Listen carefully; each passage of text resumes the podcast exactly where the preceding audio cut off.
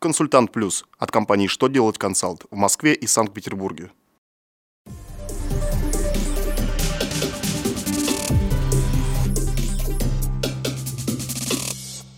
Добрый день! Для вас работает служба информации телеканала «Что делать ТВ» в студии Алексей Шардуба. В этом выпуске вы узнаете, может ли продавец принять к вычету НДС при зачете аванса в счет другого договора?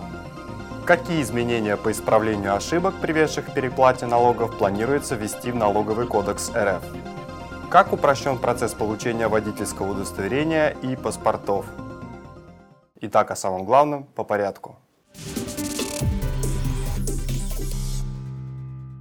хозяйственной деятельности организации бывают ситуации, когда покупатель расторгает один договор и просит зачесть перечисленную сумму предоплаты в счет оказания услуг по другому договору.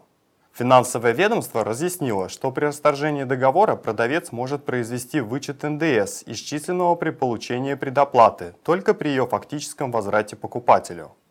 Поэтому, когда аванс по расторгнутому договору становится авансом по другому договору, принять к вычету аванса в НДС продавец может только при фактическом оказании услуг по другому договору.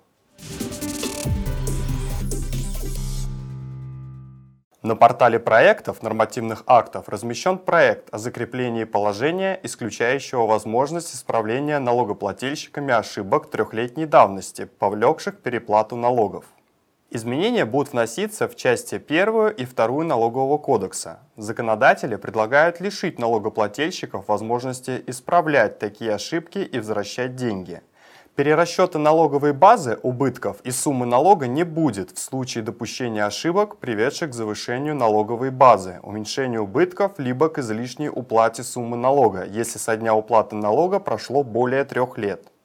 Кроме того, вносятся уточнения, направленные на исключение возможности использования схем ухода от налогообложения НДС и налогом на прибыль организации при реорганизации организации.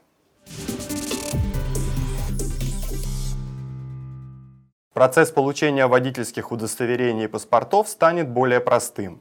К услугам, которые граждане получают через МФЦ, многофункциональные центры – добавится получение российских и заграничных паспортов и водительских удостоверений.